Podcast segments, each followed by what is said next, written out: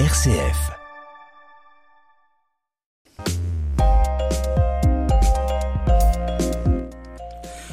Juste après la guerre, Joël, Jean-Claude Pecker et Évry Schatzmann, jeunes astrophysiciens, dressaient chacun des listes d'étoiles à étudier en priorité. Quand ils découvrirent avec surprise deux étoiles ayant exactement les mêmes caractéristiques physiques. Surprenant. Oui, ils avaient relevé l'étoile Sirius, hein, d'une part, Oui. et l'autre avait relevé Alpha Canis Majoris. C'est la même étoile? Ah oui, bien sûr. Ah. Eh oui, mais ils l'ignoraient. Et, et- et ils furent pris d'un fou rire en, en- en le découvrant.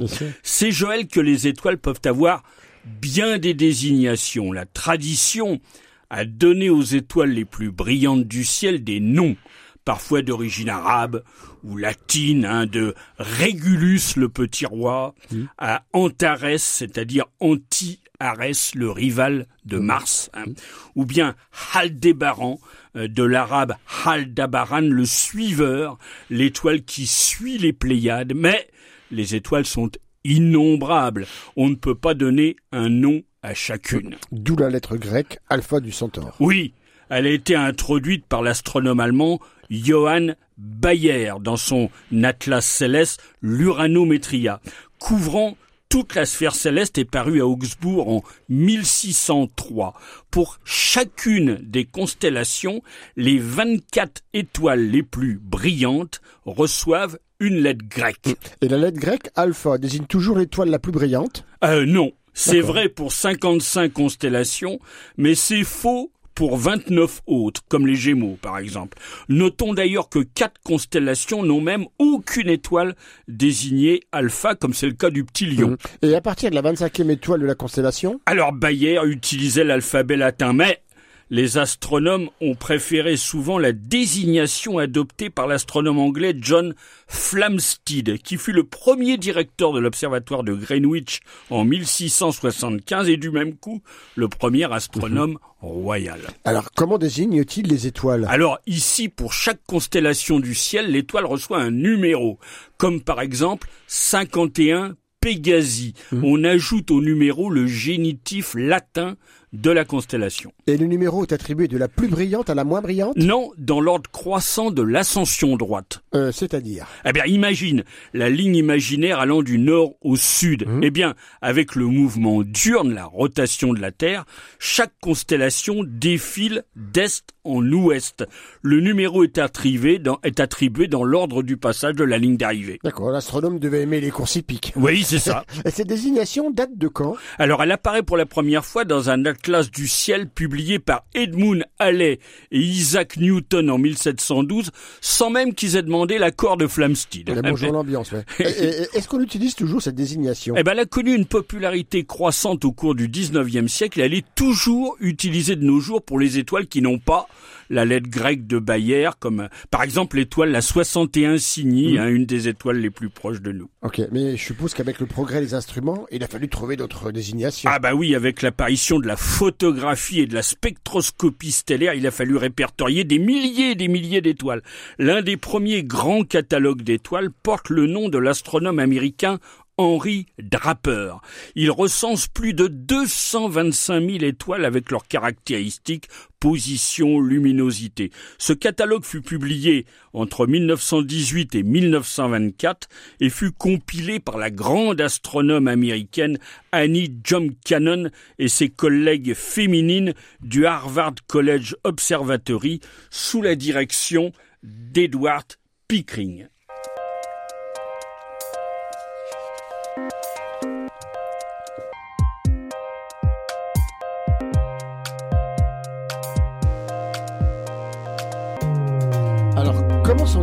Les étoiles du catalogue Henri Draper. Ah bah, alors ici, les étoiles portent les initiales HD, hein, Henri Draper en majuscule, suivi du numéro attribué ici encore dans l'ordre des ascensions droites, mais sans s'occuper de la constellation. Ainsi, si je parle de l'étoile HD 56912, on ne peut pas deviner dans quelle constellation elle se trouve. Ce catalogue regroupe les étoiles jusqu'à la magnitude 9 ou 10, c'est-à-dire des étoiles 50 fois moins lumineuses mhm. que les plus faibles étoiles visibles à l'œil nu. On utilise cette désignation surtout pour les étoiles qui ne comportent aucune désignation ni de Bayer ni de Flamsteed. Un supplément publié en 1949 va jusqu'à l'étoile 359 083.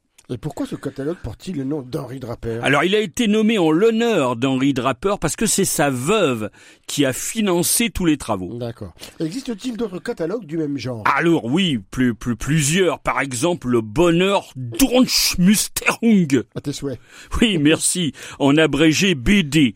C'est le plus ancien catalogue d'étoiles encore utilisé par les astronomes de nos jours. Comme son nom l'indique, c'est un catalogue allemand, publié au 19e siècle par l'astronome Arge les astronomes lui préfèrent le catalogue Henri Draper qui donne pour chaque étoile son type spectral, mais on l'utilise parfois lorsque le Draper est défaillant ou fait défaut. Mmh. Mmh. Je suppose qu'aujourd'hui il existe des catalogues regroupant plusieurs centaines de milliers d'étoiles. Ah oui, oui, oui, notamment le catalogue SAO pour Smithsonian Astrophysical Observatory. C'est un atlas photographique du ciel, complet jusqu'à la neuvième magnitude, et où on retrouve une bonne partie du catalogue d'Henri Draper, mais il est plus récent. Sa dernière édition date de l'an 2000. pourquoi l'an 2000 les, les coordonnées des étoiles changent au cours du temps? Oui, pour deux raisons. La première est due à la précession des équinoxes, mmh. ce lent mouvement dans le ciel de l'axe de la Terre. Il a pour conséquence de déplacer sur la voûte céleste le point d'équinoxe de printemps. Or, c'est ce point qui constitue l'origine des coordonnées célestes. Pour cette raison, on réimprime les cartes du ciel tous les 50 ans. L'autre raison, c'est qu'un certain nombre d'étoiles proches du Soleil sont affectées d'un petit mouvement propre. Elles se déplacent très lentement sur la voûte céleste, comme la fameuse étoile de Barnard, hein, pas celle de Bernard, à six années-lumière de nous dans la constellation de Fucus. Et le catalogue SAO, il est beaucoup utilisé. Ah oui, oui, l'une des étoiles de ce catalogue a d'ailleurs fait parler d'elle le 10 mars 1977, c'est l'étoile SAO 158 687. Pourquoi? Eh bien, les astronomes voulaient utiliser l'occultation de cette étoile par la planète géante gazeuse Uranus pour étudier son atmosphère.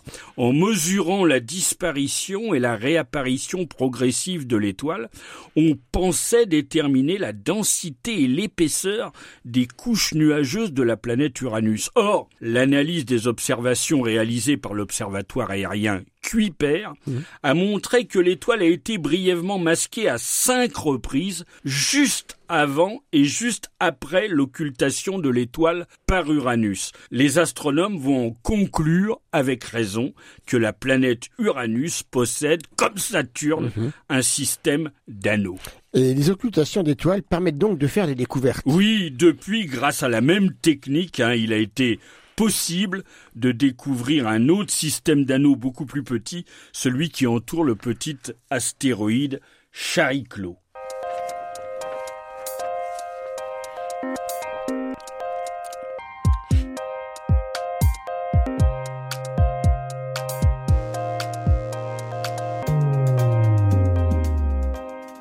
Alors oui, beaucoup de ces catalogues sont dressés pour étudier des étoiles particulières, par exemple les étoiles variables. C'est-à-dire des étoiles dont l'éclat varie périodiquement. Oui, ou de façon irrégulière. L'astronome allemand Argelander, au XIXe siècle, s'est servi de l'alphabet latin pour désigner les étoiles variables, mais en commençant par la lettre R. Ces lettres précèdent toujours le nom de la constellation où se trouve l'étoile variable. Et par exemple Eh bien, nous avons la variable R du cygne ou R Cygni. D'accord. Et comment a-t-on épuisé toutes les lettres de R à Z? Eh bien, on commence à redoubler les lettres, ah, comme l'étoile variable célèbre RR de la lyre. D'accord. Et pourquoi cette étoile est-elle célèbre? Parce qu'elle est le prototype d'un type spécifique d'étoile variable à courte période qui sert aux astronomes de chandelle standard. Mhm. On se sert de ces étoiles pour établir la distance qui nous sépare des amas globulaires. Lorsqu'il y a plusieurs centaines d'étoiles variables dans une même constellation, bah oui, ça, ça arrive hein, parfois.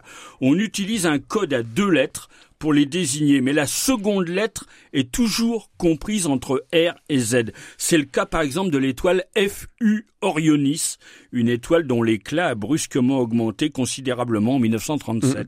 Et, et les étoiles doubles ou multiples elles ont des catalogues particuliers aussi Oui, aussi, selon l'auteur du catalogue, ces étoiles sont désignées par une lettre suivie d'un numéro d'ordre. La lettre grecque majuscule sigma, hein, qui mmh. ressemble à un M majuscule mais couché, désigne des étoiles doubles du catalogue des astronomes russes Struve, hein, Otto Struve ou Wilhelm Struve. Un petit H minuscule, le catalogue d'étoiles doubles établi par John Herschel, fils de William Herschel au Cap de Bonne-Espérance et ainsi de suite. Mmh, mmh. Et si je te dis comme nom d'étoile, Ross 614, c'est quoi? Ah, ça, Ross 614, c'est une des, un des multiples catalogues d'étoiles. Il a été réalisé par l'astronome américain Frank Elmore Ross dans la première moitié du XXe siècle. Ce catalogue recense 1094 étoiles dont le mouvement propre, c'est-à-dire le déplacement sur la voûte céleste, est particulièrement élevé. Ce sont souvent des petites étoiles naines rouges situé dans le voisinage du Soleil. D'accord. Et, et, Wolf 359 Alors oui, c'est une petite étoile de la constellation du Lion. Ici encore, Max Wolf a répertorié des étoiles proches ayant un mouvement propre élevé, un peu comme le catalogue Luiten. Hum. Et, Gliss, G-L-I-E-S-E, c'est quoi comme catalogue? Alors ça, c'est un catalogue établi par l'astronome allemand Wilhelm Gliss. Là encore, il, il s'agit de compiler toutes les petites étoiles très proches du système solaire. En tout cas, à moins de 80 années-lumière. C'est la raison pour laquelle ce catalogue recense pas mal d'étoiles naines brunes qui sont des objets intermédiaires entre les planètes géantes gazeuses et les petites étoiles naines mmh. rouges. Je, je suppose que l'on pourrait allonger la liste encore longtemps. Oui, aujourd'hui on pourrait même, euh, Joël, quasiment dresser un catalogue recensant tous les catalogues d'étoiles. En effet. Alors en tout cas, nous en savons plus sur la façon de désigner les étoiles. Nous en resterons là pour aujourd'hui, Bernard. Au revoir à toutes et à Au revoir Bernard et à bientôt pour un autre juste ciel. Au revoir Joël.